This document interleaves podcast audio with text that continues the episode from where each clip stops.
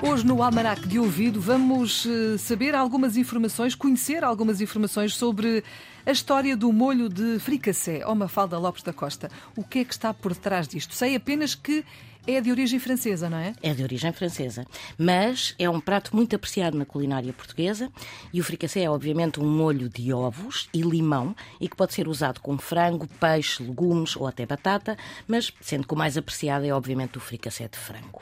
Mas este prato tão apreciado na culinária portuguesa tem, como disse, origem francesa. Surgiu em França em meados do século XVI e, apesar de não haver um consenso entre os historiadores, acredita-se que o significado do nome seja fricassé, ou seja, fritar em pedaços. Isto porquê?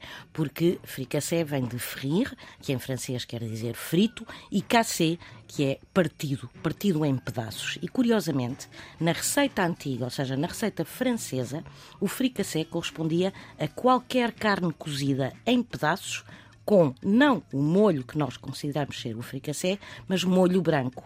E tradicionalmente o bechamel, o chamado bechamel.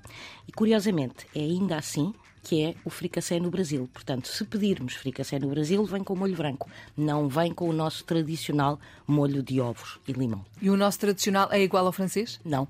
Também é diferente. Também é diferente, ou seja, o francês é igual ao brasileiro. Uhum. Eles mantiveram essa tradição e nós alterámos para ovos e limão. E limão. E fica aquele molho fricassé que nós tão bem conhecemos e, e que, que é maravilhoso, exatamente. Obrigada, Mafalda Lopes da Costa. As curiosidades hoje sobre o molho fricassé. Esta rubrica fica também disponível para ouvir quando quiser na RTP Play Almanac de Ouvido.